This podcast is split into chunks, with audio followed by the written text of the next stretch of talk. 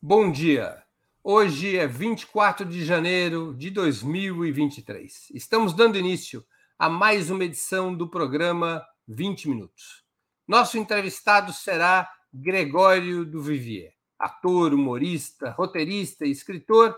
Ficou ainda mais conhecido por seu trabalho no canal Porta dos Fundos, por suas colunas no jornal Folha de São Paulo e pelo genial Greg News na HBO.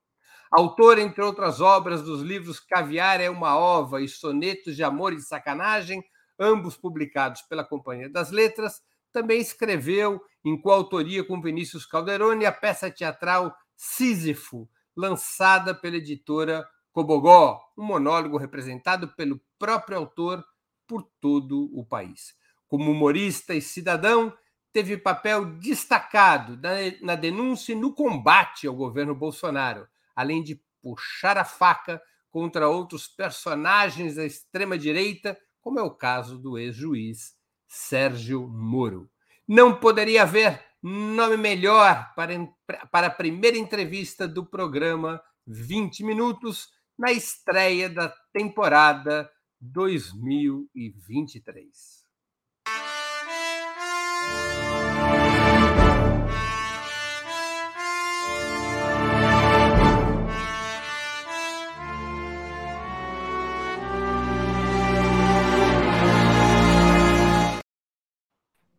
Bom dia, Gregório. Muito obrigado por aceitar nosso convite. Uma honra ter novamente a sua presença no 20 Minutos. Adorei essa abertura, um bela tchau, assim, sinfônico. É, é muito bom, muito achei bonito. Gregório, onde é que você estava na noite do dia 30 de outubro, quando o resultado das urnas deu a vitória presidencial para Lula? Qual é que foi tua sensação? Você teve medo que Bolsonaro pudesse vencer? Pra caralho muito, não vou mentir, porque dia 3 de outubro já foi uma. Dia 3 não, perdão, a primeira sessão, dia 2 de outubro, foi bem esquisito, não é? Porque eu estava levando muita fé. Eu achei que o Lula fosse ganhar no primeiro turno. A grande maioria dos institutos de pesquisa, se não todos, diziam, cravavam que ele ia ganhar no primeiro turno e ele não ganhou. Então foi um sentimento muito, é, foi muito triste aquele 2 de outubro. Fora que o, no Rio de Janeiro o Cláudio Castro ganhou no primeiro turno, fora que a gente elegeu Flávio, enfim, um monte de senadores, Flávio não, Romário no Rio e um monte de senador Damares em Brasília. Então, eu achei o 2 de outubro muito, muito deprimente. No 30 eu já estava um pouco traumatizado, calejado. E aí foi ver com todos os amigos num prédio aqui de Laranjeiras, moro, moro em Laranjeiras, né? E é, no Rio de Janeiro. Na República Soviética das Laranjeiras? Exatamente. E nós fomos no prédio mais soviético de Laranjeiras, vendo, fazendo uma projeção assim no, no, no, prédio, todos desceram. O prédio é tão soviético que não tem problema nenhum se fazer uma projeção e torcer para o Lula, porque você sabe que não vai ter ninguém no prédio ali é, discordando, e todos estávamos. Então, foi a coisa mais linda, com a minha filha. Minha filha é a pessoa mais lulista que você conhece, tá bom? Pode ter certeza disso. Ela consegue entrar num Uber, não sem perguntar assim você vai votar no Lula? Ela fica toda hora no Lula. O Lula, para ela, é, é, é, meio que uma mistura, é um time ao mesmo tempo, com, porque ela pegou muito a coisa da pandemia, ela ficava berrando, ela via a gente berrando, batendo panela, Bolsonaro assassino, e ela gritava pela janela, assassino! Com três a quatro anos, assim. Então, ela, ela pegou muito a raiva, porque a gente explicou para ela a questão. Ele não quer que as pessoas se vacinem, ele não quer que as pessoas é, usem máscara, ele não quer, ele é contra, é a favor do vírus, e ela via, sabe, entendia que as pessoas estavam morrendo, e via, então ela sentiu muita, é, ela sentiu muito o antibolsonarismo com 3, 4 anos de idade, e o lulismo como uma festa, então ela via as festas, a, foi na, a gente fez uma carrinhata no Rio, que é uma passeata de carrinhos de bebê, no aterro, e ela foi com aquele mar vermelho de crianças lulistas tal, então ela se identificou muito com a coisa do desde o vermelho que ela adora, até um monte de dados fizeram com que ela fosse muito lulista. Então, ela estava torcendo e berrando e me deu uma angústia de pensar, cara, isso vai ser muito traumatizante é, se o Bolsonaro ganhar. E você vê o que é ser pai, não é? é ia, ser uma, ia ser uma cagada em todos os aspectos o Bolsonaro ganhar. Porque eu só pensava na minha filha que aquilo ia ser traumático para ela, porque ela estava muito, muito torcendo e olhando, e ela ficava, ela que ficou com o celular na mão, que atualizava antes da Globo News, ficava no site da TSE. Aí ela falava assim: mudou, mudou, e todo mundo assim mudava, ah? Então ela era a pessoa que estava ali no celular, não sabe nem ler ainda, mas já avisava quando o número virava. E estava cheio de criança, porque esse prédio também tem um monte de criança, tem um monte de amigo criança. Então foi muito catártico, muito. E era mais estando em Laranjeiras, os carros todos buzinando, as pessoas. Era uma final de Copa do Mundo, no qual o Brasil foi campeão, assim, aqui nesse bairro. Então foi muito emocionante, muito comovente. Eu chorei, abraçava a Giovana e agradecia por tudo. E foi bonito, porque foi uma vitória, é, como Lula bem falou em alguns discursos, muito coletiva. Muito. Eu uh, cansei de ver gente nas ruas trabalhando sem mostrar que estava muitas vezes. Eu estava uma vez no, no supermercado e eu vi uma senhora na minha frente passando os produtos, falando assim, tá caro, né? Tudo. Eu falei, olha que engraçado, ela tá. Qual, por que será que ela tá puxando esse assunto com a caixa, né? Aí a caixa falou, é, as coisas estão mais caras. Aí a, a mulher do. Aí a senhora falou, sabe de quem que isso é culpa, né? Aí eu falei, opa, já está trabalhando, gostei de ver do Bolsonaro. Ela começou, e eu vi um monte de gente virando voto de maneira, de todas as formas possíveis, cara. Então foi muito comovente mesmo ver uma vitória tão coletiva e o fato de ter sido apertado torna, por um lado, mais comovente, por quê? Porque mostra que o trabalho de todo mundo foi importante. Cada um que botou uma pedra ali nesse, nesse muro foi fundamental, porque o Lula ganhou por 1,5%. Então a gente tem que ser muito grato a todos que trabalharam nessa campanha, todo mundo foi importante. O centro foi importante, a Simone Tebet foi importante, o Janones foi importante pra caralho, assim como os movimentos sociais, o MST foi importante pra caralho, o MTST foi importante pra caralho, o Boulos foi, sim, todo mundo foi muito importante, foi muito central, muito é, foi uma pedra que se tirar talvez esse edifício é, desmoronasse. Né? Então, eu estou achando muito, muito. Isso, isso para mim foi o que mais comoveu, sabe? Eu me senti muito grato a muita gente naquele dia 30. Gregório, durante dois meses é, depois da, da, da, eleição do Lula, nós tivemos essa, essa história dos nas portas dos quartéis, não nas portas do fundo, mas da frente mesmo, frente. milhares de bolsonaristas exigindo intervenção militar em cenas de abraços a caminhão e diálogo com extraterrestres. Como é que você enxerga e explica esse surto coletivo que durou semanas e semanas e ainda e provavelmente ainda não se esgotou? Você Bom, sabia que existia isso no Brasil? Se eu sabia que isso ia acontecer? Não, que isso existia no Brasil. Sim, a gente sabia, né? No fundo, a gente sempre soube. Mas é, eu sempre tive uma dúvida de como é que eles iam lidar com a derrota. E tem um termo que eu acho que explica bem isso, que é a dissonância cognitiva. Né? Tem, tem, um estudo uh, de seita muito interessante do americano que eu esqueci o nome. Aliás, tem um bom podcast sobre isso. Por que ainda votam no mito, do Tomás Chiaverini, da Rádio Escafandro? E ele volta para dissonância cognitiva, em que ele fala do trabalho desse psicólogo americano que estudou seita, e ele foi para uma seita que dizia que o mundo ia acabar, ia cair um meteoro no dia uh, eh, 10 de outubro do ano tal. E ele foi para essa seita e participou da cerimônia no dia 10 de outubro, onde o mundo supostaria, supostamente acabaria e só eles se livrariam do fim do mundo. Então ele foi lá para essa seita, as pessoas estavam acreditando muito nisso, porque elas estavam há anos investidas nesse dia em que a redenção só aconteceria para elas e o mundo acabaria. Ele estava lá e o mundo não acabou, obviamente. E aí ele observou um comportamento que foi o seguinte: das 100 pessoas que estavam lá, umas duas ou três falaram: Isso é uma palhaçada, eu estou indo embora, eu fui enganado, mas a grande maioria ficou à deriva, sem saber o que pensar. Então, o líder da seita, ao invés de falar assim, desculpem, me enganei, o que é que ele fez? Ele dobrou a aposta. Ele falou assim: vocês salvaram o mundo. De tanto rezar, a gente rezou tão forte que a gente conseguiu salvar a humanidade toda junto. E aí o que, que aconteceu? As pessoas não viraram as costas e falaram: está me enganando, vai embora. Elas dobraram a fé, porque elas entenderam que na dissonância cognitiva, ou você volta para trás, que é o trabalho mais doloroso, ou você dobra a aposta.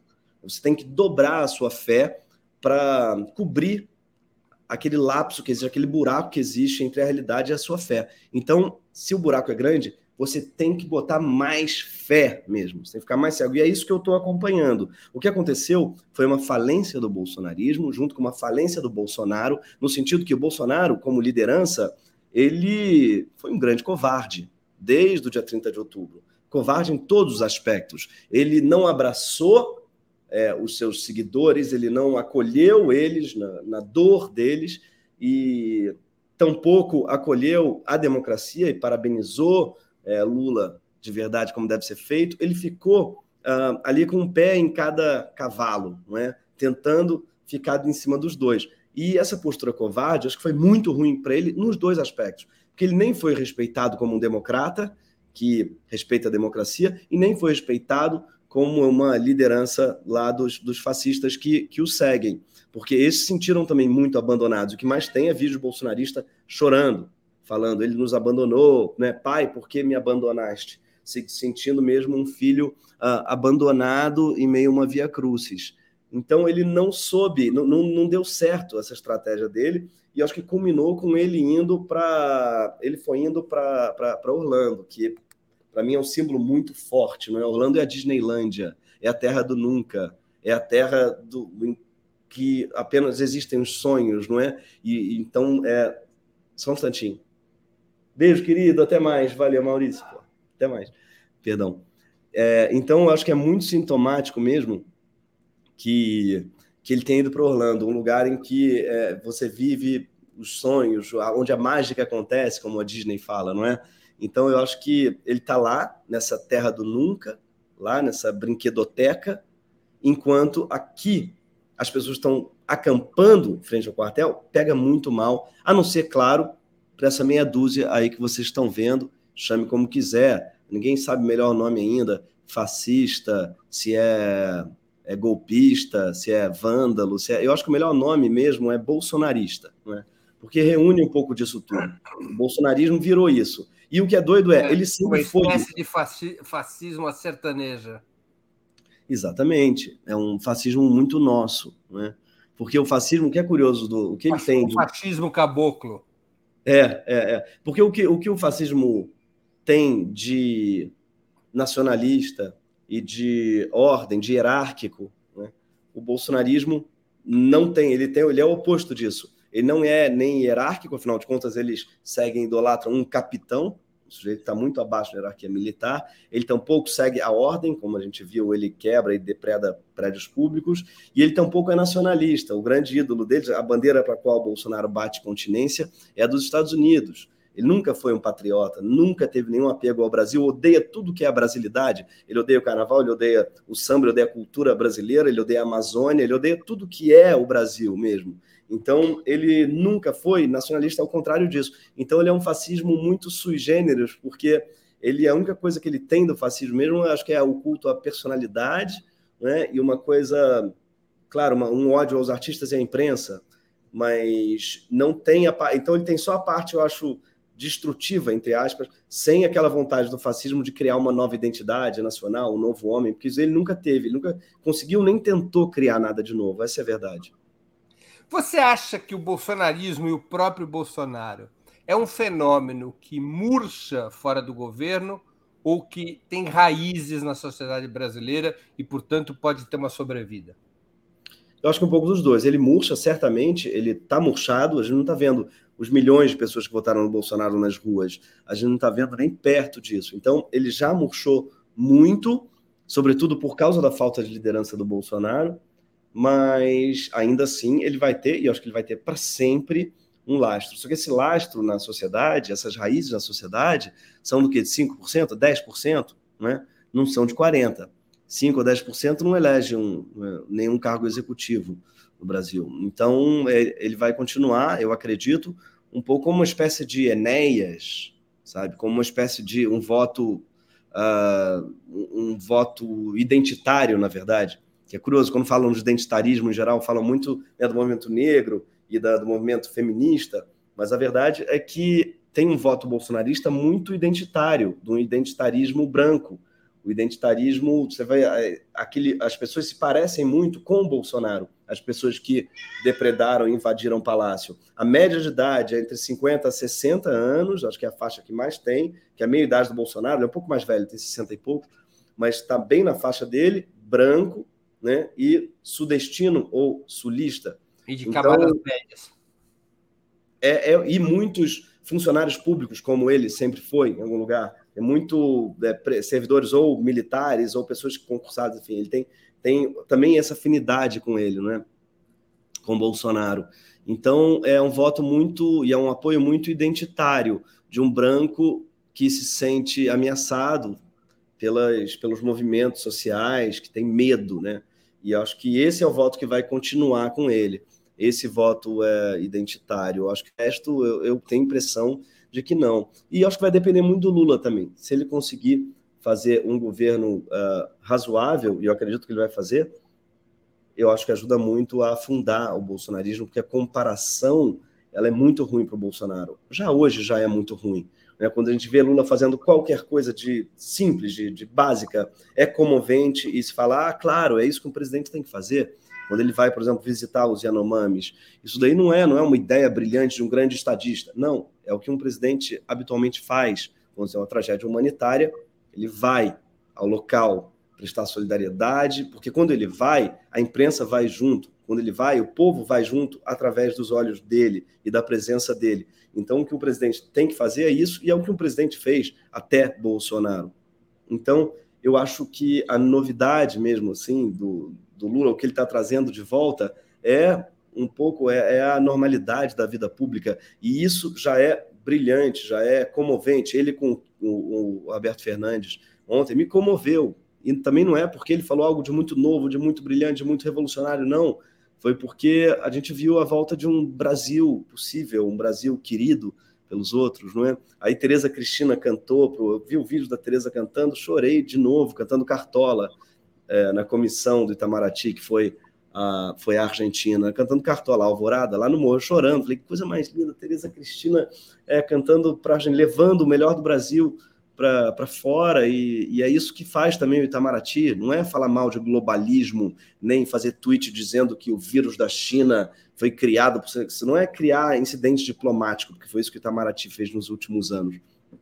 Né? É o contrário disso. Então, estou é, muito mesmo comovido e acho que se o Lula fizer um trabalho, no mínimo razoável, isso ajuda muito a sepultar o bolsonarismo e deixar ele como um fenômeno das catacumbas, que é de onde ele não deveria ter saído. E acho que outra coisa que ajuda muito também é a responsabilização dos bolsonaristas uh, na, nos últimos quatro anos, dos crimes que eles cometeram nos últimos quatro anos, de toda a espécie. Os crimes cometidos na pandemia, então quero ver o Pazuello, por exemplo, respondendo aos crimes cometidos na pandemia, ao boicote das vacinas e a tudo isso, mas não só, toda sorte de crimes, as farra, a farra dos generais, que a gente falou pouco, mas os generais eram uma grande farra, inclusive mudando, fraudando a patente para ganhar mais, fraudando a patente de, de, coronel morto, como foi o caso do Ustra, que a patente dele foi fraudada para ele ser general, para as filhas dele ganharem mais pensão e é, uma série de outros escândalos que eu acho que eles precisam ser responsabilizados. Tem que ter general na cadeia, não é só afastado.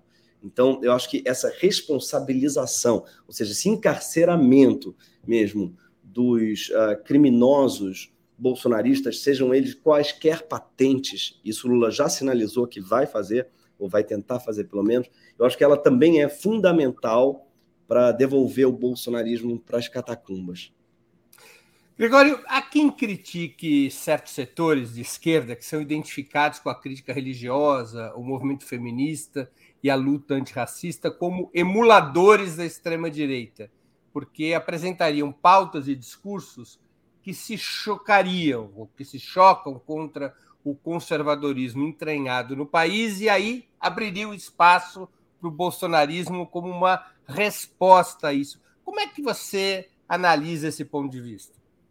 Pô, cara, eu implico muito quando falam, para começar, do, do, do, conservadorismo do povo brasileiro, como se ele fosse uma verdade, como se ele fosse algo, uh, como é que se diz, congênito ao povo brasileiro. Nós somos conservadores. Isso não é verdade. Como é que se mede isso? Em mil aspectos, a gente não é nem um pouco conservador, mesmo. Isso daí, eu acho que a gente tem que tomar um grande cuidado mesmo quando a gente diz isso, porque isso impede a gente ter algumas questões que são fundamentais para o Brasil. Então, esse suposto conservadorismo é o que blinda uh, qualquer discussão sobre drogas, ou sobre aborto, ou sobre é, qualquer assunto mais progressista, violência contra a mulher, etc. E tal. Então, eu acho que a gente não pode se impedir de ter nenhuma discussão, e eu acho que esse conservadorismo ele depende da maneira que você aborda, uh, de que você apresenta. Então, por exemplo, drogas. Se você apresentar como você é a favor da liberação das drogas para todo mundo, claro que todo mundo vai dizer não. E isso quer dizer que o povo brasileiro é conservador? Não, quer dizer que a pergunta está mal formulada. Se você disser, por exemplo, você acha que a política de drogas dos últimos 50 anos funcionou? Ou você é a favor da guerra às drogas como ela acontece no Rio de Janeiro, por exemplo? Você é a favor da segurança pública do Rio de Janeiro? Ou você é, acha que a proibição funciona? É outra pergunta também interessante. Muda radicalmente a resposta. Vai, ver, vai ser invertido, vai ser 80, 90% das pessoas falando que não. Então, eu acho que tudo depende da maneira que você pergunta e da maneira que você aborda também essas questões. O Lula, por acaso, abordou muito bem a questão do aborto, falando que as mulheres ricas já abortam e que hoje ele é um privilégio de classe. Ele lembrou disso. Isso é muito importante de ser lembrado, povo brasileiro. A gente lembrar que, como tudo, e assim como drogas também, é, é um, tem um recorte muito forte de classe e de, e de raça. Então, a maneira que se apresenta isso vai mudar radicalmente a maneira que o povo brasileiro vai sentir isso. Eu sou completamente contra a proibição de certos assuntos. É, tem um candidato, é, nosso querido Ciro Gomes, que sempre que perguntado sobre essas coisas, ele fala uma frase que eu acho muito hipócrita. Você é a favor do aborto? Você é a favor da legalização do aborto, das drogas? Ele fala, eu não sou guru de costumes. Então, por exemplo, a questão de drogas ele não opina porque ele não é guru, como se droga fosse um costume. Tá? Tem hoje 500 mil pessoas presas no Brasil, em sua maioria pretas ou pardas, presas por causa de uma quantidade de maconha. Milhões de dependentes químicos que não têm como ser, ser tratados corretamente com medo de ser presos. Né? Exatamente. Não pode ser tratados que morrem em comunidades terapêuticas, espancados ou o que for, por causa de uma quantidade risível, irrisória de maconha, que não dá cadeia para nenhuma pessoa branca, nunca deu. Então, é, você dizer que isso é costume Entendeu? Ah, eu não gosto de falar sobre costume. Imagina uma pessoa ouvindo isso, sabe, com o filho preso, que ele não vai, não, se não gosta de pautar isso, que é costume. Que costume o quê? É a vida, a liberdade de 500 mil pessoas no Brasil. E aborto é a mesma coisa, é costume, sabe? As mulheres que mor morrem fazer um aborto clandestino é costume. Então, isso é uma hipocrisia gigante. Eu tenho ojeriza dessa esquerda suposta, ou centro, ou progressismo, que for, que se nega a falar dessas questões que não são questão de costume, é uma questão humanitária. Drogas e abortos são uma questão de sobrevivência e também uma questão financeira, porque o que se ganharia para o SUS com uma regulação e uma, uma taxação das drogas no Brasil seria revolucionário, como está sendo hoje na Califórnia. Então, também é uma questão financeira e social, não é uma questão de costumes. Tenho aqui uma, uma pergunta de uma espectadora, a Thalita Cabral, que contribuiu com o Superchat. Deixa eu te passar. Bom dia, meninos. Pô, no que me diz respeito, isso é um, um elogio. Eu sempre digo no meu humilde canal que antipetismo é ingrediente do fascismo brasileiro. Queria um comentário sobre isso e o que a última década, 2013, 2023, ensinou nesse sentido. Olha, eu é curioso, eu nunca fui tipo, petista filiado de carteirinha, até porque eu cresci com o PT já no poder, assim, cresci não, mas eu meu primeiro voto foi no Lula com 16 anos, em 2002.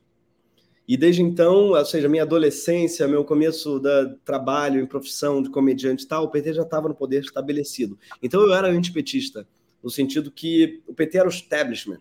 Então eu achava que a única maneira de se fazer humor era ser anti-establishment, e realmente é, uh, e então ser antipetista. Então fui muito antipetista na época porque o PT estava no poder. A partir de 2013, eu tenho a impressão que a coisa muda, e tem muito a ver com junho de 2013. Isso muda em junho, inclusive. Uh, os protestos que não eram contra a Dilma, porque não eram no Rio de Janeiro, pelo menos, não tinha, de um momento nenhum, era contra o Cabral, era fora Cabral, contra a Copa, contra as Olimpíadas, contra é, os grandes eventos, com uma cultura dos grandes eventos e pelo transporte público zero, tarifa zero, etc. E, tal. e tem essa virada muito orquestrada pela grande mídia de fazer desses protestos algo contra o PT e contra a esquerda. Eu assisti essa virada muito bem operada é, pela mídia. Aí, a partir daí, os protestos ficam é, amarelo, camisa da CBF, fora Dilma, aquelas coisas que a gente conhece, e deu no que deu. Uh, e a partir daí, o antipetismo realmente ele vira algo que imediatamente eu entendi que não era anti-establishment, era o establishment, era os, os é, Roberto Justus e Luciano Hang da vida que abraçaram o antipetismo a partir daí, e eu imediatamente entendi que ser antipetista a partir daí era ser pró-establishment. Embora Lula, a, a, Dilma ainda fosse uh, presidenta, você ser contra ela era você ser contra. Uh, era muito mais para ela ser mulher, era muito mais pelas fragilidades em algum lugar pelo da, do, do, governo, era muito mais contra a esquerda do que contra o establishment. E aí eu vi que todo antipetista que eu conhecia era um cuzão, também tinha isso. Para uma coisa que imediatamente uniu as piores pessoas que eu conhecia. E esse é um critério que a gente tem que confiar também. Assim, os Daniel Alves da vida, os é, as pessoas mais desprezíveis, mais esquisitas, mais escrotas, foram abraçaram isso e pelos motivos completamente errados. Não era pelos motivos que eu criticava o PT antes, que eu adorava criticar o PT por causa do Belo Monte. Eu fiz, porra, fiz, é, fui a, a, manifestação e falava só disso, fiquei obcecado contra isso no, governo Dilma. Eu falava muito mal do PT na, é, da, da política indigenista, por um lado, mas também da política de intervenção militar no Rio de Janeiro, foi criminosa aqui em 2008, 2009, a invasão do alemão, depois de 2011, a UPP uh, ah, na Rocinha e tal. Então eu criticava o PT por isso, pela, pelas políticas que ele fazia, que eram, de certa maneira, antipobre. Quando eu vi que as pessoas estavam odiando o PT, porque ah, Dilma é uma mulher, é, é muito nervosa, ou seja, critérios machistas, ou de classe, o Lula não fala direito, ou, ou nem de classe nem machistas, mas surrealistas porque a Venezuela, o, o PT pagou um porto no, em Cuba, assim, umas coisas completamente surrealistas e ou anti-artísticas também. Muita gente, é porque a lei, lei a lei. Então, assim, quando eu vi que o antipetismo se tornou apenas um sintoma de um ódio de classe, de gênero, de raça, uh, foi para mim a primeira deixa para eu pular fora e virar um anti-antipetista. Então, uh, mais do que petista, eu virei um anti-antipetista. Percebi que o antipetismo era, como ela, como ela bem definiu, a Thalita, um ingrediente fundamental do fascismo brasileiro. Tem, tem uma pergunta do Caê Cavalcante, que também contribuiu com o Superchat. Ele faz uma pergunta curiosa.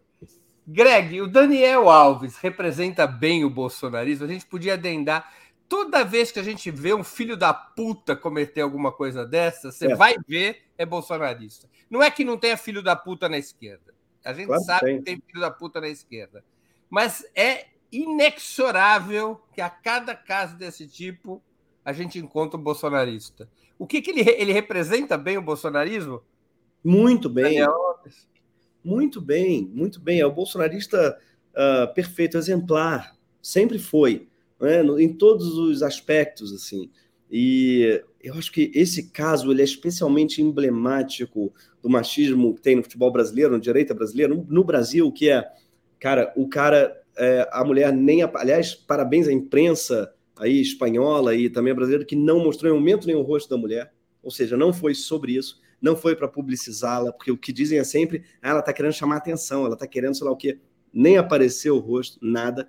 Ao contrário, foi tudo provado por A mais B contra o cara, e ainda assim os caras estão dizendo que é uma armação contra o cara para sei lá o que, para tirar ele de sei lá onde. Então, assim, tem um negacionismo do assédio, do estupro no Brasil, que é muito violento e é muito bolsonarista mesmo. Mas sim, ele para mim é a cara desse bolsonarismo completamente, enfim, é machista, fascista e, e tudo mais, no sentido que estupra e nega até o final e mente o tempo todo, porque mentiu repetidas vezes, e pior, tem sempre uma claque em volta, tem uma machonaria, né, que é um nome que acho que a gente tinha que fazer pegar. Tem a maçonaria e tem a machonaria. Por acaso a maçonaria é também uma machonaria, né? Mas tem essa machonaria que cerca todo o caso é, de, de, de estupro no Brasil, de assédio, do que for, que é uma claque que vem, em geral, xingando a vítima, passando pano para o estuprador, e é a cara do bolsonarismo. O bolsonarismo é um governo da, da machonaria. Só ver aquele ministério, né? Tinha uma mulher, que é a Tereza Cristina. Então, é, é um governo mesmo, é uma, é uma grande associação identitária masculinista. E eu acho que Daniel Alves é esse, esse ídolo deles, não à toa. E só um detalhe falar do Tite, que Tite levou o Daniel Alves para a seleção em 2022, levou para a Copa do Catar, segundo ele, pelo astral. Não era porque ele era um grande jogador, não. Ele era um pandeirista. Ele era um. Olha que coisa louca. Ele era um ídolo para os outros jogadores.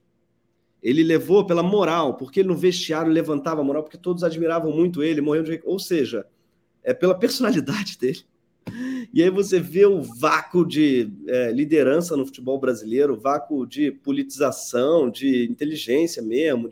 E eu acho que, assim como no setor militar, que é muito dominado por um olavismo bizarro, e a reforma do Exército tem que passar também para a reforma da educação no Exército, da biblioteca do Exército, né?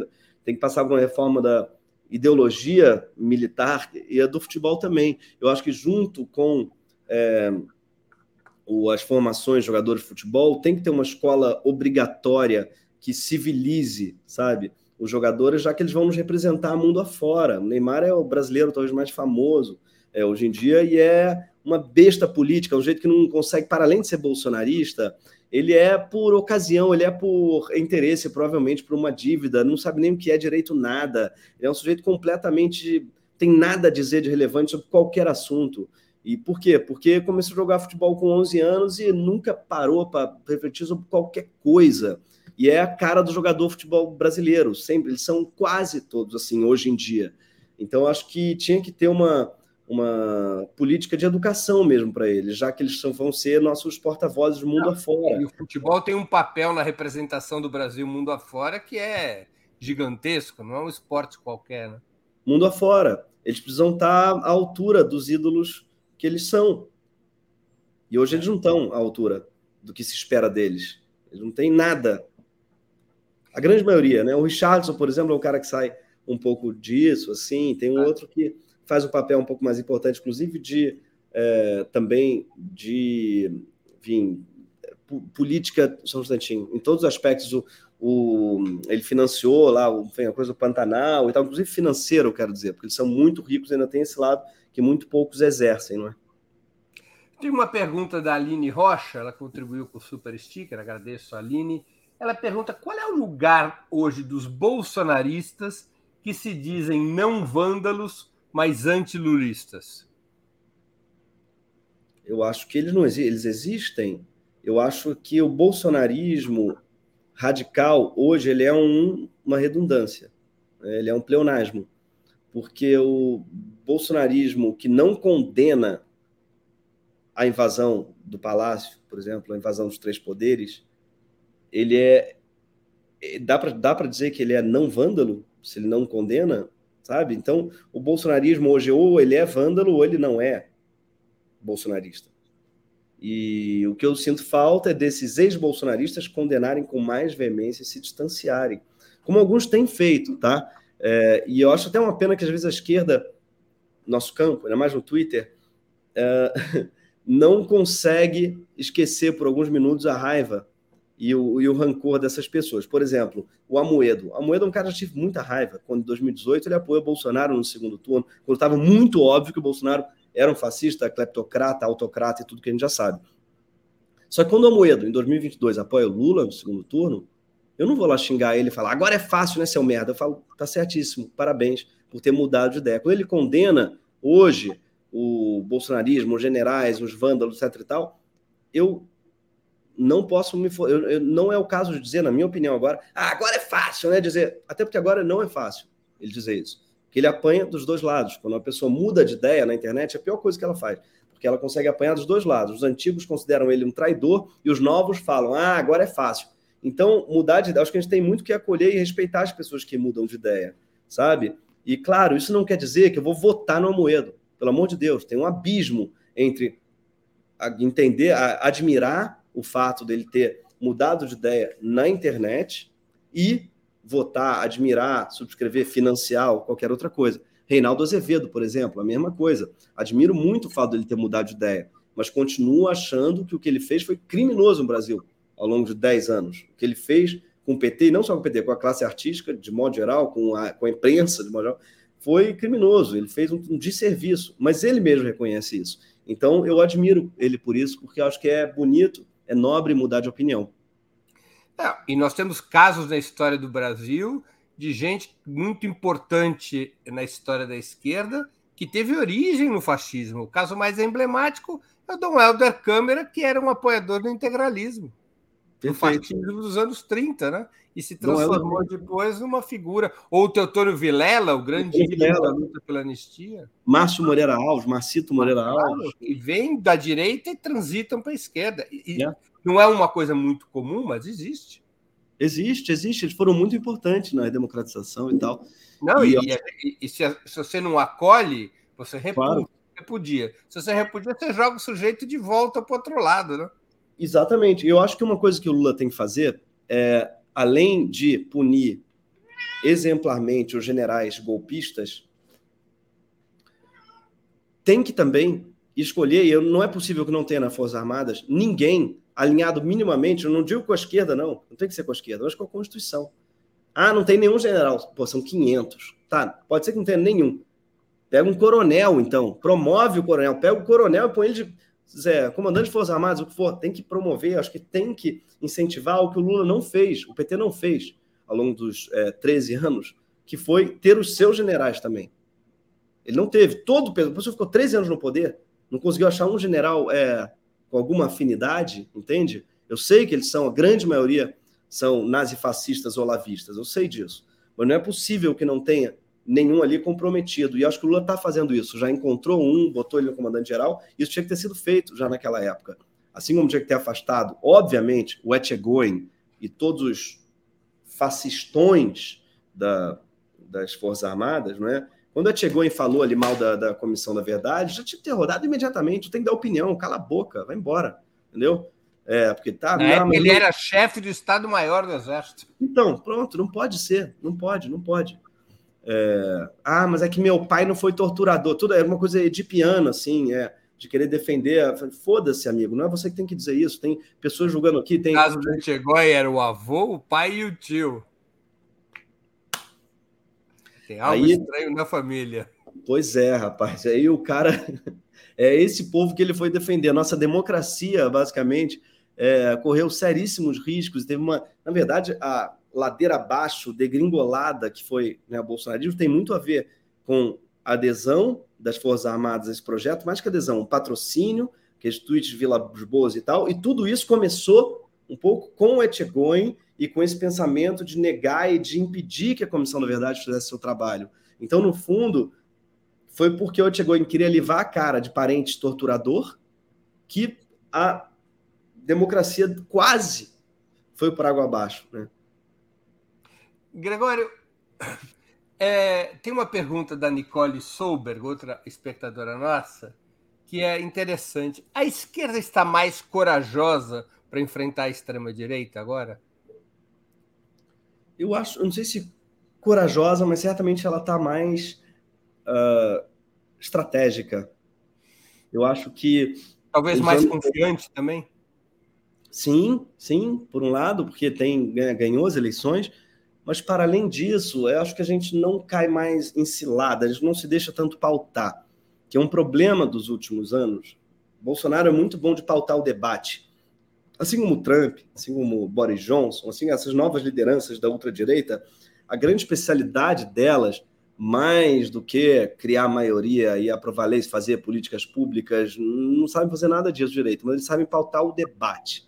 Eles sabem trazer os holofotes para si e deslocar o campo do debate para a área deles. Então, nos últimos anos, a gente ficou debatendo nos lugares em que Bolsonaro escolheu. A gente deixou ele jogar em casa. Então, os debates, desde menino veste azul, menina veste rosa, foram debates meio de costume em algum lugar, ou o que é Golden Shower, ou o que é, foram debates meio sobre, nesse aspecto no qual ele ganha. Porque se você, a população brasileira, aí sim, pode não ser conservadora, mas se vê um vídeo de performance do pessoal fazendo uma rodinha com o dedo é, no orifício de cada um da frente, as pessoas falam assim: não, eu não quero financiar isso, eu não quero que o Estado financie isso. E quem que eu voto para isso não acontecer? Sim, tem realmente, é, se ele desloca o debate para esse campo, ele ganha. E ele deslocou o tempo todo. Mesmo sendo irrisória a Lei Rouanet dentro do orçamento enfim, do país ou orçamento da cultura, é uma piada. Mas ele conseguiu deslocar a centralidade do debate um pouco para aí, sabe? E a gente não debateu, por exemplo, gasto com, com cartão corporativo. Não debateu. Na qual eu tenho certeza que a imensa maioria da população está com a gente. Né? Então, gente estar debatendo os gastos um a um do cartão corporativo dele é muito humilhante e é uma vitória para a gente, porque não tem o que dizer. Ele perdeu. Ele vai dizer: ah, não, a gente ganhou menos, não importa, já perdeu. Só dele estar tá debatendo isso, ele já perdeu, porque foi a gente que pautou esse debate. Então, acho que esse daí foi nosso grande aprendizado. Não se deixar pautar por eles, e sim pautá-lo, obrigá-lo a se justificar. Quando ele se justifica, ele já perdeu. Na internet, quem explica perde, né? Isso é uma regra clássica. Claro. claro. Gregório, a intentona bolsonarista do dia 8 de janeiro, segundo vários analistas e protagonistas, seria um divisor de águas. Como disse o ministro Flávio Dino, a democracia venceu. Você acredita que está morta a hidra do golpismo ou a criatura ainda tem serpentes que podem assustar o país? Eu acho que ainda tem serpente e vai depender muito, muito do, de como o governo vai liderar essa crise acho que já começou liderando muito bem. O afastamento do comandante-geral foi excelente, assim como o afastamento do Ibanês por parte do Alexandre Moraes e do Anderson Torres. E a prisão dele. Isso daí foi fundamental, foi muito importante, mas isso é o começo, porque eles não são os únicos envolvidos aí.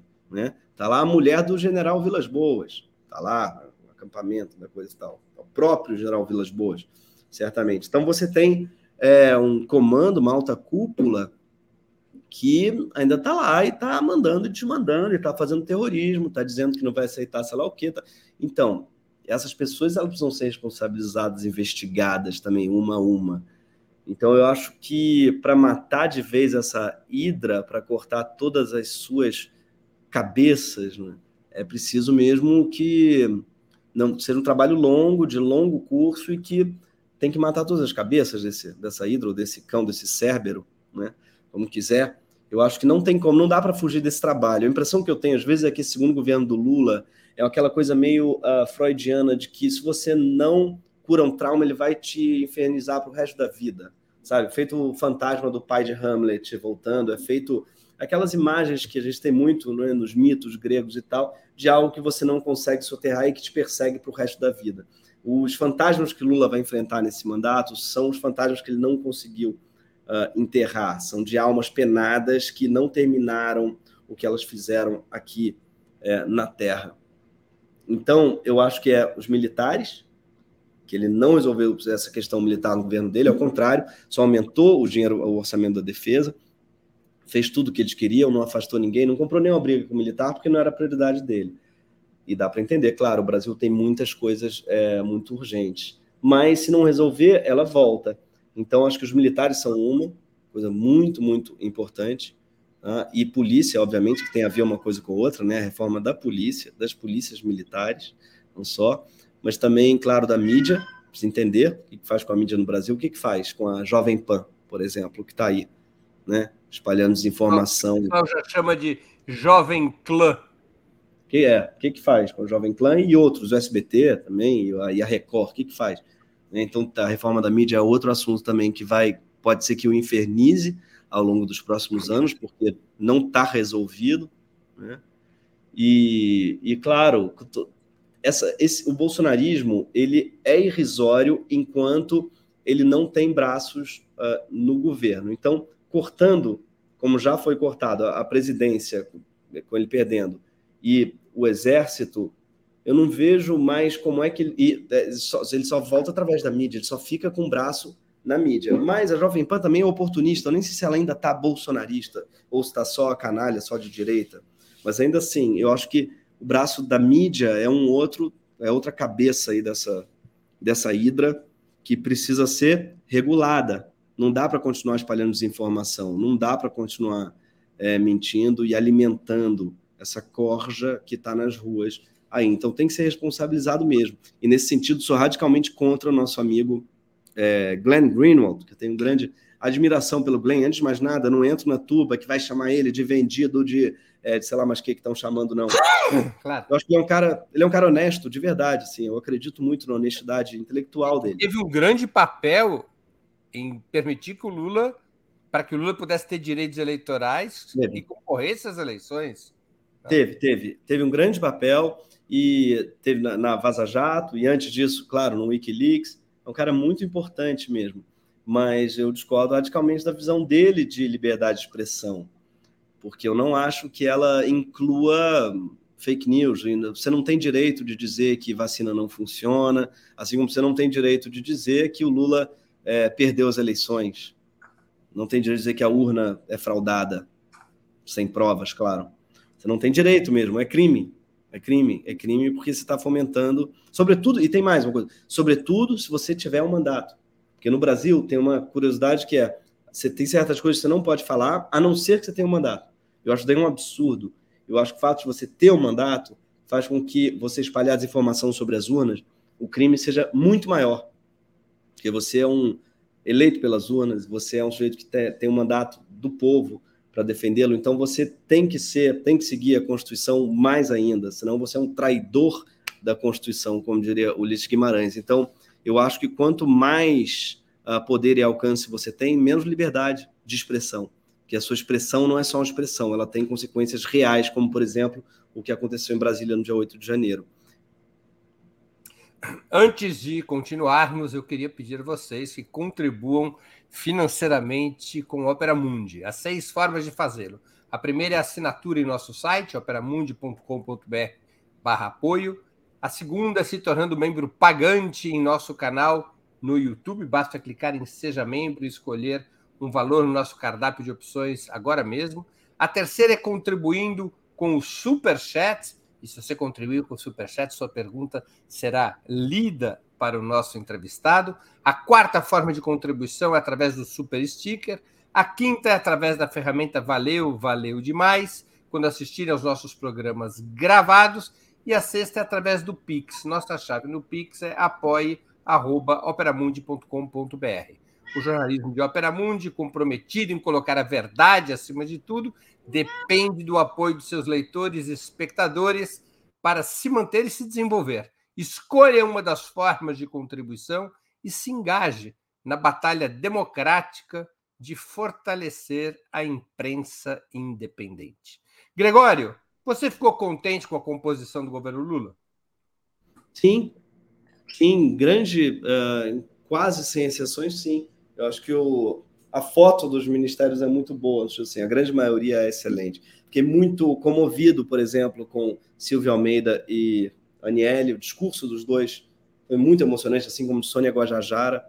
Então, fiquei muito comovido com várias posses e eu acho que é surreal, muito flagrante a diferença, obviamente, do governo anterior. Eu acho que tem, tem falhas, claro, por exemplo, o clássico Daniela do Vaguinho, eu acho um grande erro. Tem como você dar. Ela, uh, ela foi salva pelo 8 de janeiro, né? Que o assunto sumiu de pauta. Foi. Ela foi salva pelo 8 de janeiro, ninguém mais falou nela. Mas é uma loucura, é um absurdo. Pô, tantos nomes é bons. Claro, tem que dar para o Centrão, tem que fazer esse, esse meio de campo, a gente sabe como funciona. Mas não é possível que não tenha nomes melhores. Tem que ter, tem que ter. É... Agora, Zé Múcio, também, grande erro, tô falando desde. Esse daí, olha só, eu tenho orgulho, eu sou uma, é, um péssimo analista político, no sentido que eu não tenho, eu não tenho noção de nada, eu vou muito na minha intuição, tá? Mas quando falaram o nome dele, imediatamente eu lembrei, ele não é o cara, o TCU não é o cara da Dilma, do, do relatório. Aí eu fui ver, gente, não tem como ser bom, é, é, a defesa é muito estratégico, não pode ceder. Eu vi na hora que ele era um cara escolhido para os militares, pelos militares. Né? E na hora eu senti, falei assim, não pode, mas eu vi um monte de gente falando bem, falando, é importante para acalmar os militares. Os militares não vão ser acalmados com flerte, com rosas, com corações, com não. Eles são cães sedentos, tá? Que eles têm que ser adestrados, não acalmados. Então, é o que você faz com um cão raivoso. Você vacina, você adestra, você cuida, você não dá biscroque. E o Zé Múcio, ele é um grande biscroque em forma humana, não é? Então, eu achei muito ruim, de cara, na hora. Acho surreal que ele esteja lá ainda, que estejam mantendo ele. Uh, eu espero que tenha um plano aí, que não seja só por medo, só por cagaço. Né? Mas é um nome muito, muito ruim mesmo. O Ministério da Defesa é muito central, muito central, tem o maior orçamento. Cara, isso, isso eu fiquei muito bolado. O maior orçamento do Brasil é da defesa, o maior orçamento. É mais do que da saúde e da educação juntos. Juntos. Defesa no Brasil é o maior orçamento, é mais do que óbvio, infraestrutura, todas as obras do país, tá? Está falando de estradas, está falando de pontes, está falando de, qualquer, diz aí, qualquer obra que se faça pública no Brasil, defesa é maior. SUS, ele é maior do que o SUS inteiro. E ele é maior do que educação inteira. Inteira. Educação básica, tá ensino médio, segundo grau, faculdades, ele é maior da defesa do que o SUS e a educação juntos. E aí você vai botar lá um cara escolhido pelos militares, que os militares gostam, um cara que tem amigos e parentes acampados em frente ao quartel. Vocês acham mesmo que essa é uma boa ideia? Assim, eu acho que é criar um corvo, entendeu? É, não, não, se faz isso mesmo. O velho, assim. o velho ditado espanhol, não é? Cria cuervos que te comerão los ojos. Exatamente. O que, que, mais te agradou e o que mais te desagradou nesses primeiros vinte e tantos dias de governo? O que mais agradou foi a, a coragem do Lula em enfrentar os atos golpistas. Primeiro, o que mais agradou no começo foi a posse, começar por ela. A posse foi a posse mais bonita que eu já vi na minha vida, talvez a posse mais bonita que eu vá ver na minha vida. Eu não fui lá, estava com crianças, estava com um bebê de seis meses, então não fomos a Brasília, mas vimos todos juntos é, com vários amigos que estão na mesma situação também, com um bebê pequeno. Chorei, me emocionei, discurso do Lula lindo, a posse que a Janja é, fez, eu acho que deve-se, né, o crédito deve muito a ela, as pessoas subindo, aquela subida da rampa com o cacique Raoni, com o. Enfim, coisa mais, aquela foto, coisa mais bonita do mundo. Eu achei que lá foi muito emocionante. A catadora botando a faixa no Lula. Então, a posse já achei um puta acerto em todos os aspectos. Depois, a comunicação também foi muito boa. E nisso também deve dar o crédito à Janja. Chamar a Natuza para mostrar o estrago feito na Alvorada é muito importante esse tipo de coisa que pauta o debate, que chama a imprensa, que mostra as coisas, que abre o palácio, que conversa. Então, puta acerto da Janja também. Depois, é, 8 de janeiro, a resposta, eu acho que demorou para vir num domingo, Acho que o Lula demorou horas preciosas para aparecer. Deve ter algum motivo. Tem gente que diz que ele estava checando com os militares qual era a, qual seria a, o grau de insubordinação, se ele fizesse uma GLO, se não fizesse, aquilo ali ele estava testando água. Então demorou, acho, muito para falar. Mas depois disso ele foi muito bem em todas as falas. E o Flávio Dino acho, foi muito bem também. Ah, e o Dino foi muito bem também no aspecto que eu acho que é a, a, o diálogo com a pressão que ele sofreu. E parabéns também para nós que fizemos. Então, tinha duas nomeações que eram muito ruins. Uma era o cara do Carandiru, outra já nem lembro qual era. As duas ele apanhou muito. o cara Uma... da Polícia Rodoviária Federal, que vinha do Espírito Isso. Santo, que era lavajatista. Exatamente. E nos dois casos ele, opa, sentiu, voltou atrás, tal. Ótimo sinal. Não é um sinal de fraqueza, é um sinal de diálogo. E era isso que a gente esperava também desse governo. E, e, a, e a, a partir daí, eu senti o Lula num clima que eu gosto muito, que é o Lula do Velho Testamento. Né? É o Lula pré-2002, que bate de frente e que fala assim: olha, não importa a patente, vocês vão rodar, não importa. Esse, esse é o Lula que eu acho que a gente esperava, porque os tempos são outros. A gente não está mais em 2002, nem em 2006, nem em 2010, a gente está em 2022. E o tempo é de enfrentamento. Não tem como não ser quando a gente está de frente ao nazifascismo brasileiro, chame como quiser. Então, eu achei muito acertada as posturas dele em todos esses aspectos. O que, que eu achei ruim? Algumas nomeações, como eu já falei, né? O Zé Múcio achei péssimo, a Daniela do Vaguinho achei é, horroroso. E, mas só, assim, eu acho que é um governo que até agora acertou muito mais do que errou. Claro que até agora, o que, que ele fez? A gente vai falar de coisas em relação à comunicação, coisas em relação a muito mais aos símbolos, né? É um governo que simbolicamente acertou muito, acho que em tudo que fez. Então, desde o símbolo da subida da rampa até o símbolo da resposta a, ao 8 de janeiro, a reunião com os governadores foi um puta acerto. o Lula conseguir reunir os 26 governadores e botar eles para ouvir, então botar ali o Tarcísio, o Zema, para ouvir que foi um golpe em 2016, ele falou, o golpe, e eles lá todos quietinhos, ouvindo o sermão, tá certíssimo, tá certíssimo. E é algo que Bolsonaro nunca fez, nunca conseguiria fazer, inclusive. Reunir os 26 governadores, sabe, para uma reunião emergencial.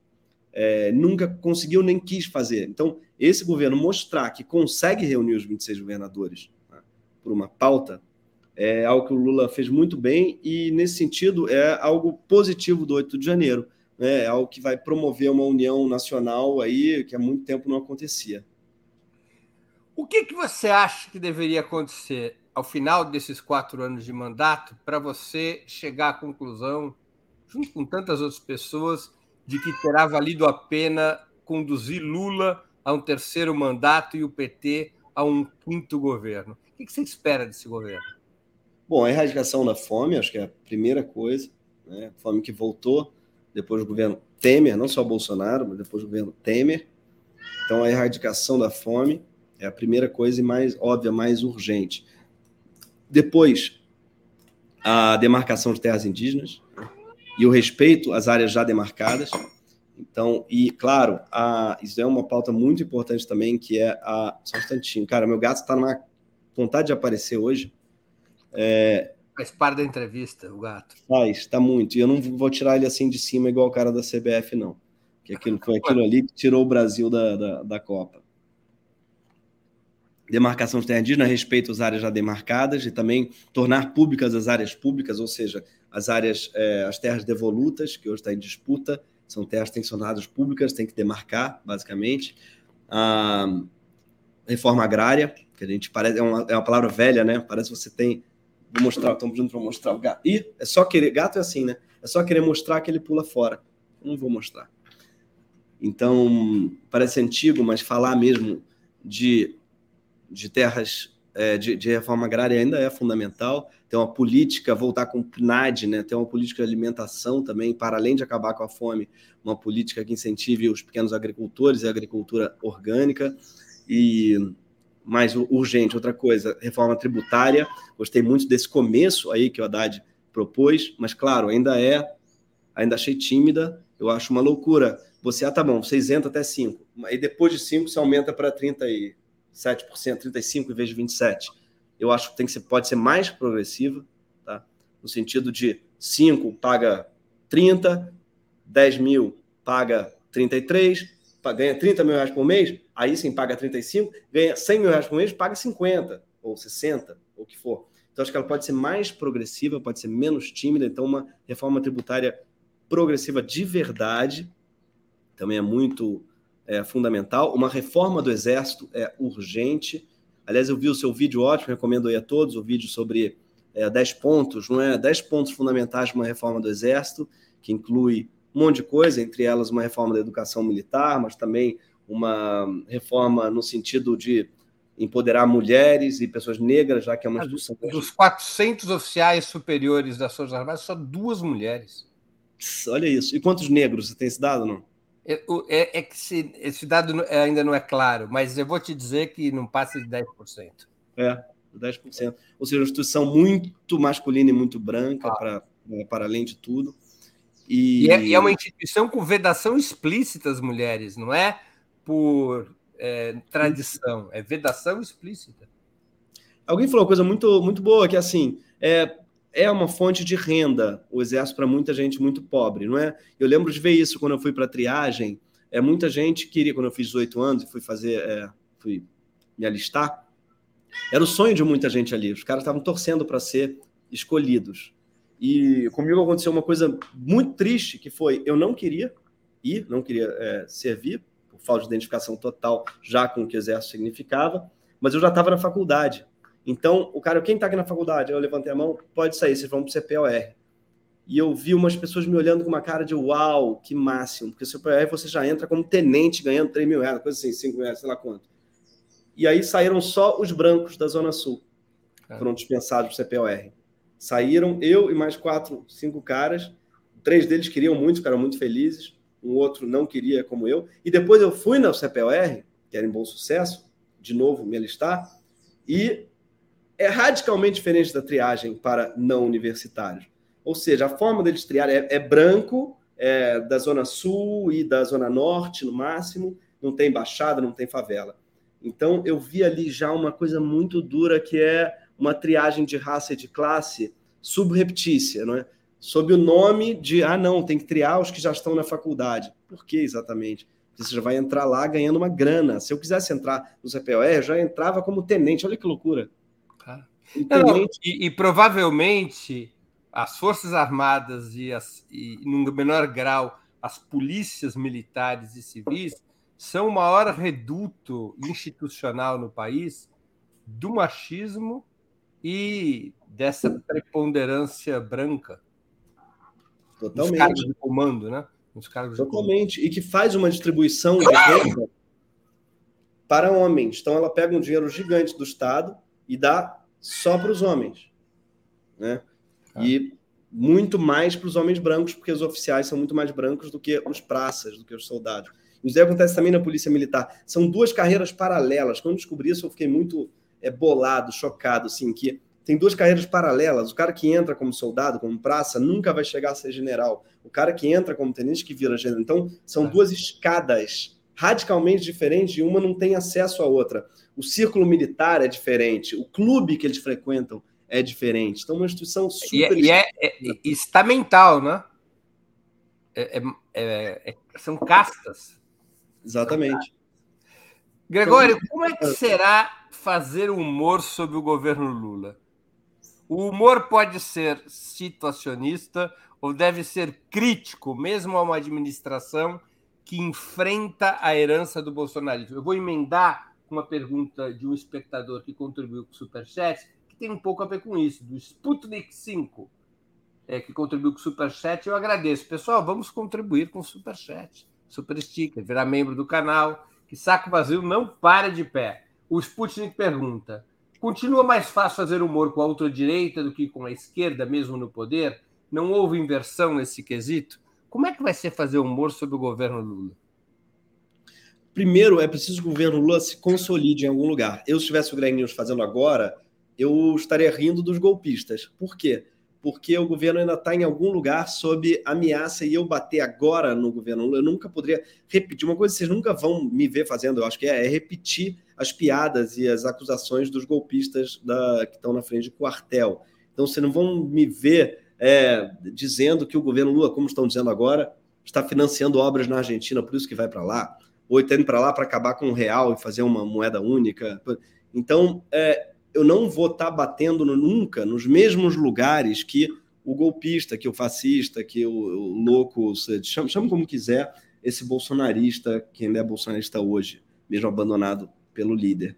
É, então, eu acho que fazer humor com o governo Lula tem a ver com bater em lugares, bater à esquerda, no meu caso, bater em lugares que a direita não bate, com responsabilidade, claro, com apuração, mas é muito importante, sobretudo para o Lula. O Lula deu uma indireta outro dia muito importante para a militância. Falou assim, gente, eu quero muito isentar quem ganha até 5 mil reais é, de imposto de renda. Quero muito isentar essas pessoas. Eu não vou conseguir fazer isso sem a pressão de vocês. Ele me pediu isso no Twitter.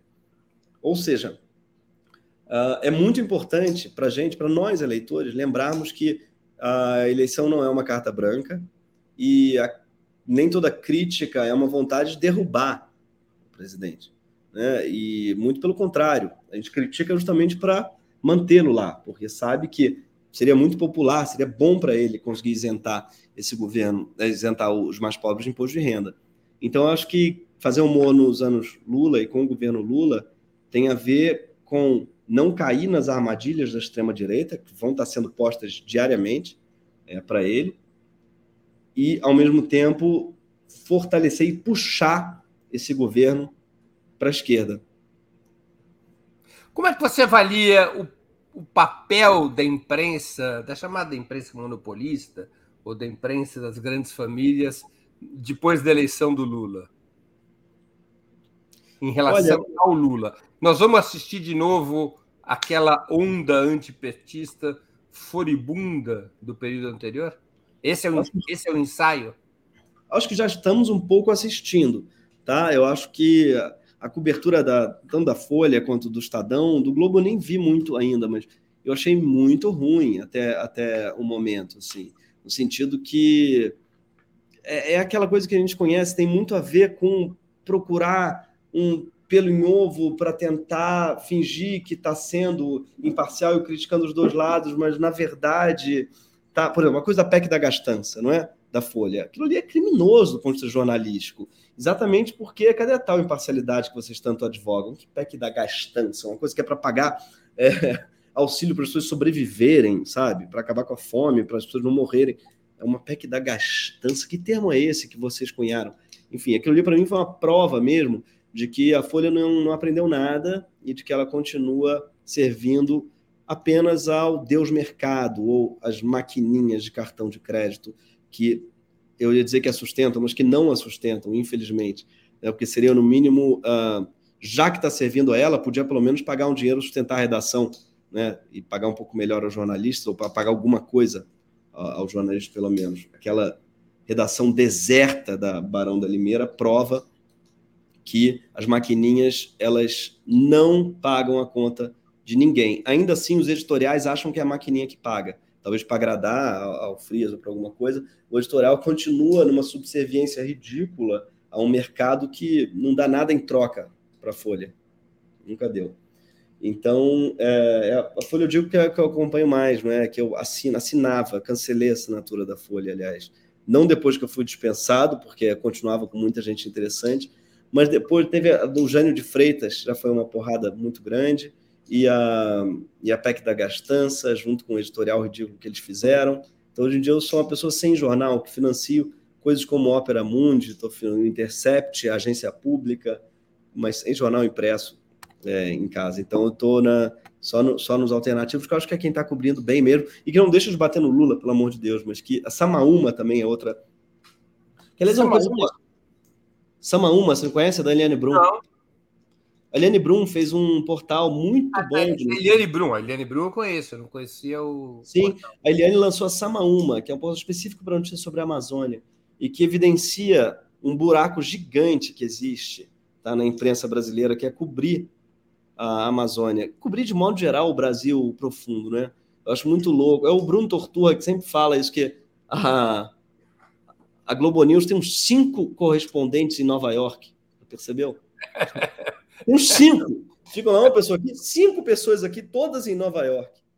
E nenhuma na Amazônia ou no Nordeste. Você nunca vai ver um cara falando do Recife, não tem ali. Então, são pessoas que moram em Nova York, que é, para eles é, deve ser o centro do mundo, sei lá por quê, onde as coisas acontecem. E, tipo, a Amazônia não tinha lá ninguém diariamente com os Yanomamis. Quem tava era o Dom Phillips, é o Bruno Pereira, sabe? Dom Phillips falando pro The Guardian, ou o outro falando, pra, sabe? É o John Lee Anderson, que foi lá com a Marina Dias, inclusive. Olha, mas você não tem um correspondente na Amazônia, você não tem um jornal. E a Samaúma está aí para cumprir, para tapar A Aliane Brum é uma grande jornalista, uma das maiores jornalistas é do país. Eu não conhecia o site dela, Samaúma já alguns meses atrás eu entrevistei a Eliane, acho que ainda não existia o. o é novíssimo, mas, mas foi fundamental nessa denúncia do, do genocídio. Suma uma ou Sama uma, Greg? Suma uma, falei errado. Suma uma, Suma uma, não, vamos passar. a árvore, aquela árvore gigante da Amazônia. Vamos voltar a entrevistar a Eliane, claro. É uma imagem bonita, aliás, porque é uma árvore que servia meio de comunicação né, para muitos povos indígenas, que eles batiam na, na raiz dela e você ouve na floresta inteira.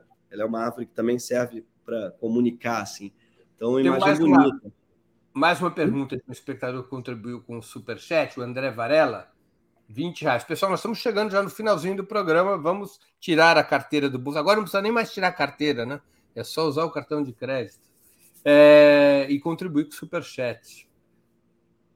O André Varela te pergunta, Greg, no período do processo de redemocratização, Sarney não queria assumir a presidência e o fez sob pressão do general Leônidas. Então, 8 de janeiro não é oportunidade histórica de eliminar a tutela militar da nossa democracia? De alguma maneira, você já tratou desse tema nas suas Sim, respostas? mas acho que é exatamente, é que ele lembrou bem mesmo da história do Leônidas, lembrou bem que o, Sarney assumiu o família inconstitucional, né, o normal, normal seria Ulisses, e foi já ali uma espécie de golpe, cara, na alvorada da nossa democracia Foi a nossa democratização, embora, claro, muito bonita e não dá para julgar as pessoas que fizeram porque fizeram o que podiam ali, mas já foi feita muito sob tutela militar, como ele falou, e respeitando muito a vontade. Para começar, a anistia geral, ampla e restrita, que é um absurdo, a gente tinha que ter feito como na Argentina, lembrando para todo mundo ver filme Argentina 1985, não é?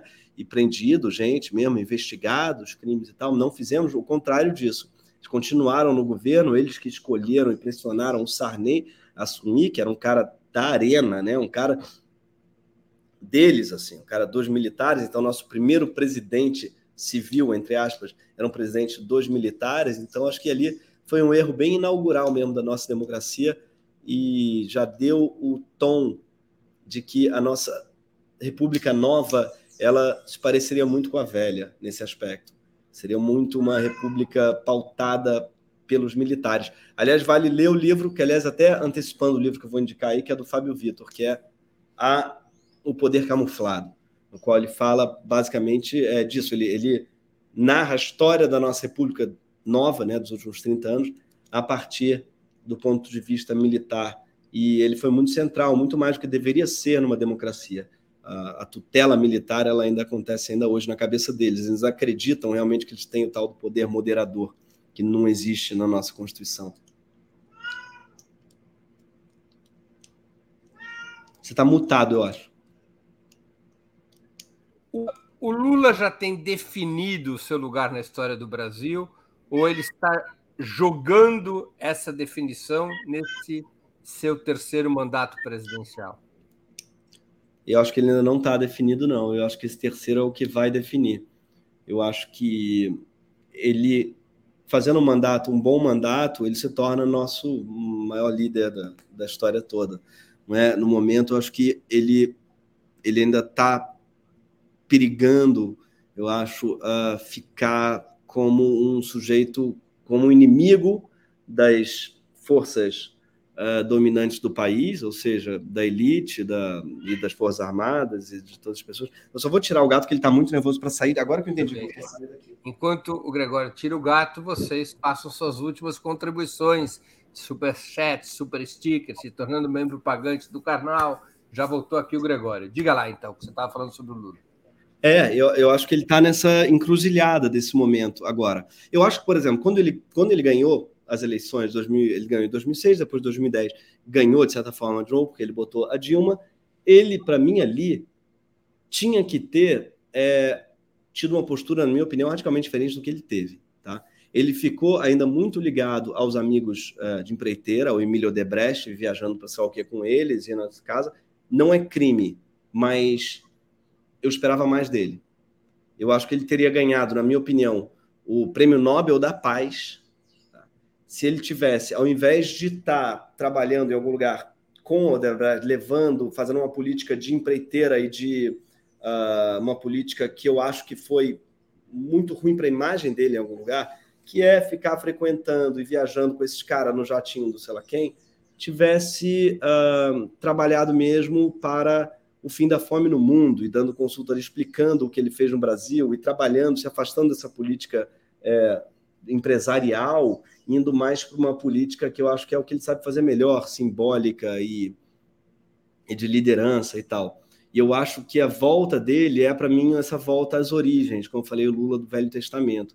Eu acho que costura muito bem com a volta e com o início dele. Então, acho que acaba sendo uh, perfeito. Então, tudo indica que sim, ele vai terminar, ele vai ser esse personagem que é o mais importante da nossa história. Eu não consigo pensar em outro, porque Vargas foi muito importante também, mas no terceiro mandato dele, no terceiro, não, no segundo mandato dele, é, lá em, né, em 54, em 50, 54, ele foi é, abortado, não conseguiu fazer, não deixaram ele fazer o que ele queria. Então eu tenho a impressão que a história ela não se repete, mas ela rima, né? e agora ela está rimando um pouco aquele segundo mandato do, do Vargas, que em, no, no, qual ele teve que governar contra os militares. Né? E ele foi assassinado em algum lugar pelos militares.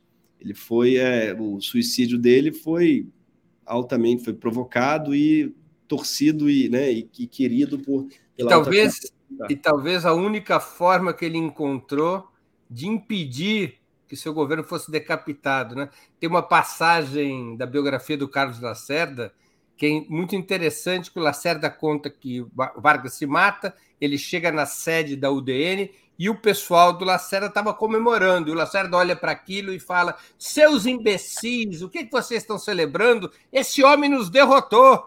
Ao é. se matar, ele nos derrotou. Perfeito. E adiou em 10 anos o, o golpe militar. Exatamente. Gregório, quais são os planos profissionais teus para 2023? Greg News deve voltar em algum momento aí desse ano, na HBO. E peça também, já já vou fazer Sísifo, é meu espetáculo, meu uh, monólogo. Tenho com Vinícius Calderoni, Vinícius escreveu e dirigiu, e eu faço como ator. E é já já, vai ser no Rio de Janeiro, vai ter dois finais de semana só no Teatro Riachuelo, na, no centro da cidade. E adorar vê-los lá. Então estou voltando com Sísifo e também com Portátil, que é a peça do Porta. Então vou fazer duas semanas de Sísifo, duas de Portátil. Super é, animado com isso, que eu estou morrendo de saudade de fazer teatro. Eu faz tempo que eu não, não faço a pandemia e a criança junto, bebê juntos também. É, bebê e teatro é meio incompatível, não é? Porque é a hora que o bebê dorme, a hora que eu tenho que estar em casa, que eu mais preciso estar em casa, é exatamente a hora que eu tenho que estar no teatro. Então, eu só consegui um alvará de teatro mais ou menos agora com o bebê, vai fazer, vai ter Você vai começar com as duas peças simultaneamente? Não, vai ser duas semanas uma, duas semanas ah, outra. Ah, intercalado. E começa quando? Começa em março. Vai ser o mês de março, eu vou estar no Teatro Riachuelo, aqui no, no Rio. Rio de Janeiro. É que é o antigo Cine Palácio. Irei ao Rio, certamente irei ao Rio assistir. Será que Sísifo é a condenação histórica do Brasil? Subir a pedra até o topo da montanha e ela desce, a gente tem que subir ela de novo, sem nunca interromper esse processo? Sim, eu acho que tem muito mesmo no nosso trabalho democrático. É um trabalho de Sísifo. Eu acho que não só no Brasil, né? A democracia, às vezes a gente acha que ela está ganha, mas ela nunca está ganha. E é isso que a gente aprendeu um pouco, eu acho, com Bolsonaro. Uh, ela, a democracia, ela precisa do nosso trabalho cotidiano e diário. Como diz aquela frase famosa, do, uh, o preço da liberdade é a eterna vigilância. E o preço da democracia também é é o trabalho eterno, exaustivo de Sísifo. A gente tem que estar empurrando essa pedra é, ladeira acima todos juntos. Não existe vácuo na política. Então, não bastou Lula ganhar. Ele precisa continuar ganhando. Ele precisa continuar vencendo. Assim como não bastou Dilma ganhar em 2014.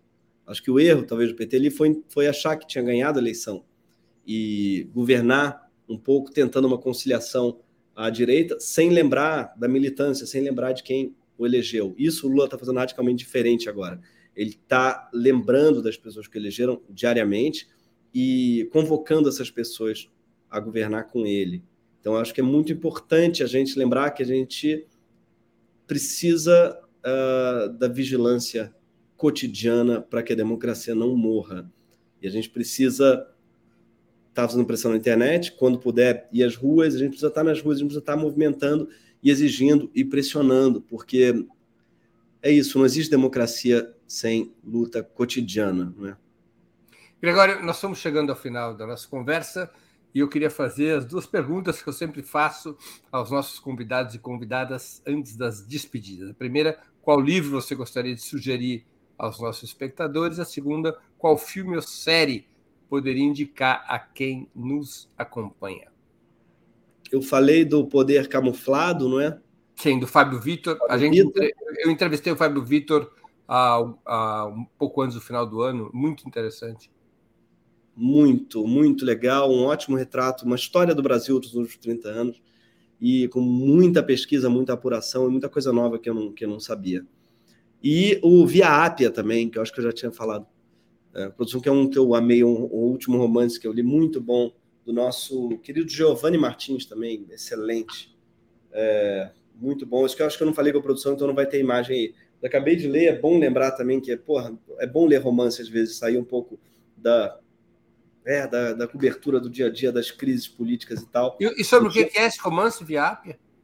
Cara, é sobre a intervenção uh, militar no Rio, na verdade, sobre a UPP da Rocinha, mais especificamente só que do ponto de vista de cinco moradores. Giovanni é um carioca, morador de Bangu, mas que fez essa pesquisa intensa sobre a. É, é um ensaio, não é um romance. É um romance, não, é um romance. Ah, é um romance, é, um romance.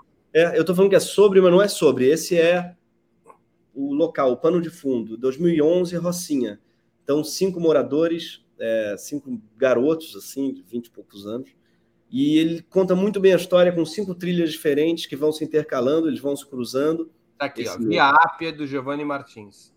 Puta romance. Das letras.